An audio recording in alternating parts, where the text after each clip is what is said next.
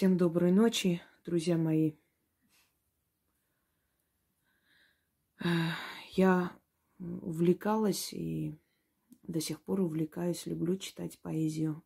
Но поэзию XIX века, XVIII века, начала XX века.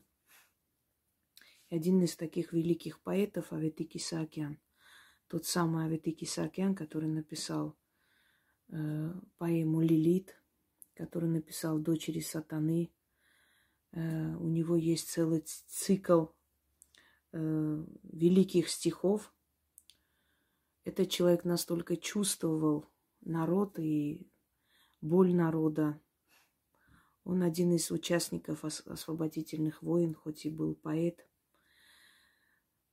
И очень многое, что он писал и говорил сто лет назад, между прочим, сегодня сбывается. Вот не зря говорят, да, поэт в России не, не просто поэт, но не только в России. Поэт, он немного и пророк. Этот человек владел французским, английским, русским языками. У него было огромное количество людей, э, друзей, извиняюсь, большой круг друзей, э, писателей, э, драматургов, поэтов того времени и в России, и в Тбилиси, в Грузии, то есть и в, за рубежом очень много путешествовал. Один из членов организации Немесис, Немесида, которые нашли всех организаторов геноцида армян и призвали к ответу. Так вот, этот человек написал замечательные работы, и многие из его работ переведены на разные языки. Вы знаете, к своему большому сожалению, должна сказать, что редко кто из поэтов может достойно перевести, вот настолько правильно передать э, смысл стихотворения, ну, ред, редко. Вот, например, перевод Амара Хаяма, есть различные переводы, и вы сами знаете, что иногда читаешь Амара Хаяма, вот наслаждаешься этим стру- слогом, а иногда как-то так очень бедненько.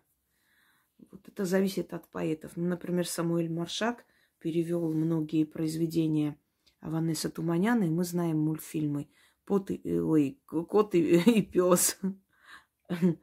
Много-много мультиков, которые сняли по мотивам произведения Аванеса Туманяна, и перевел их Самуэль Маршак. Ну, вот редкие случаи, когда люди действительно переводит достойно. Э, великий поэт Державин тоже очень много перевел.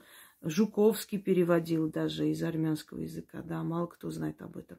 Вот они старались передать вот этот колорит, и, то есть эм, так передать, чтобы западный читатель мог проникнуть и понять это все. А сейчас такое ощущение, как перевод прям дословный. А дословный перевод, знаете, не очень звучит. Нельзя прям вот напрямую переводить. я взяла на себя смелость перевести один из его знаменитых э, стихов. Я вам говорю, грядет духовный голод. Я поискала несколько переводов этого стихотворения. К сожалению, я не нашла достойный перевод. А на армянском языке он настолько богато звучит – что э, если перевести на русский язык, нужно чуть длиннее сделать этот стих.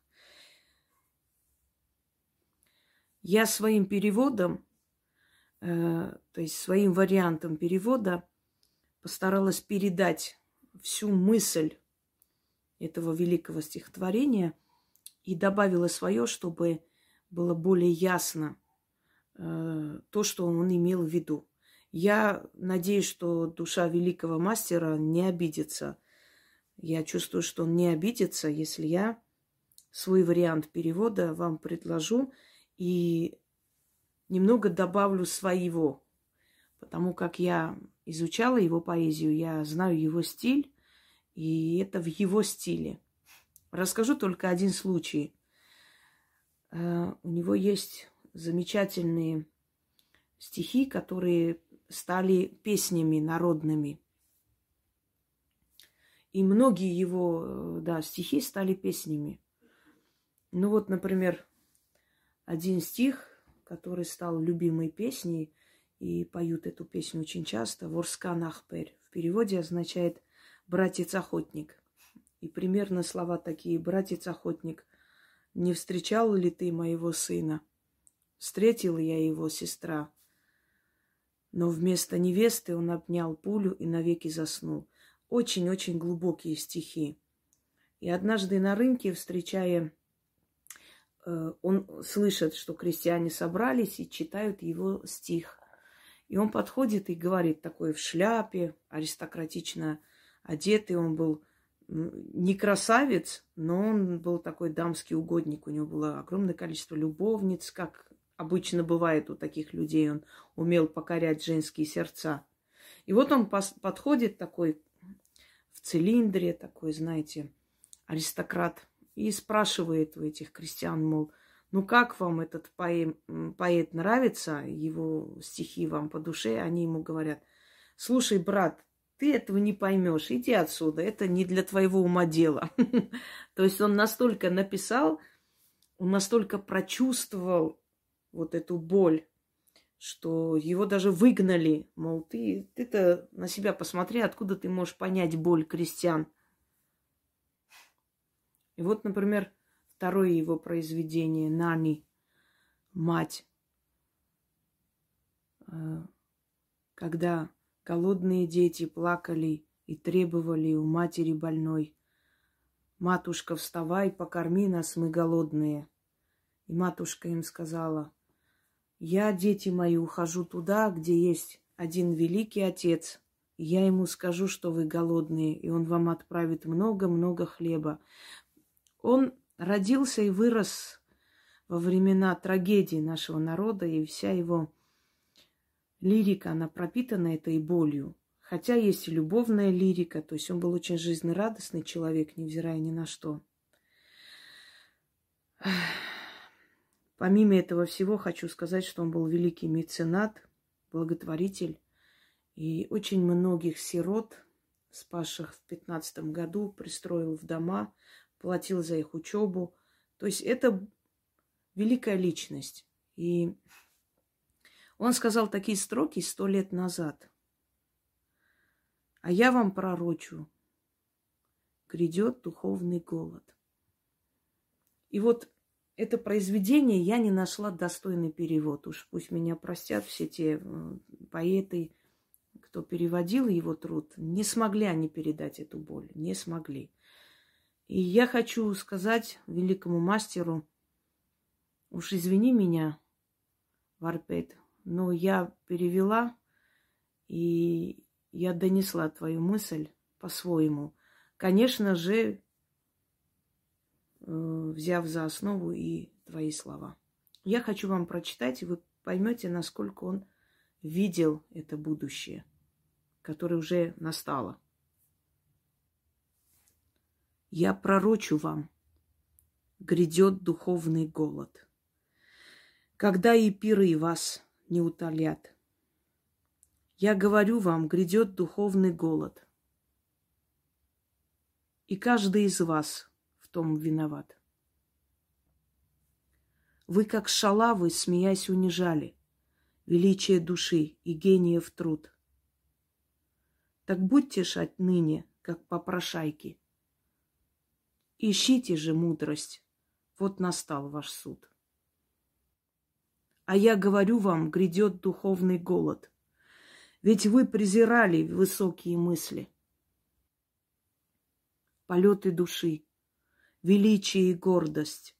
Так будьте, презренные горе-рабы, во мраке своем за свою подлость. Плясали вы в капищах вожделения безумный свой танец чревоугодия. Забыли о тех, кто жизнь уплатил за ваше стремление вечно пировать. За то, что смеялись над созиданием, над чистым и светлым. За это придет к вам голод души. За ваши ухмылки над важным и вечным, грядет голод души. Будьте во мраке, прозябать свою жизнь. Жаждой томимой грядет голод души. А я говорю вам, грядет голод души. Спасибо великому человеку, что дал возможность нам сегодня, прочитав эти строки, понять, насколько прекрасные времена мы не оценили и потеряли навеки. Остается только надеяться, что та толпа, которая пляшет в капищах вожделения, в конце концов уйдет, как бесполезная, как ненужная для Вселенной, и останется достойное, нужное, созидательное. Всем удачи!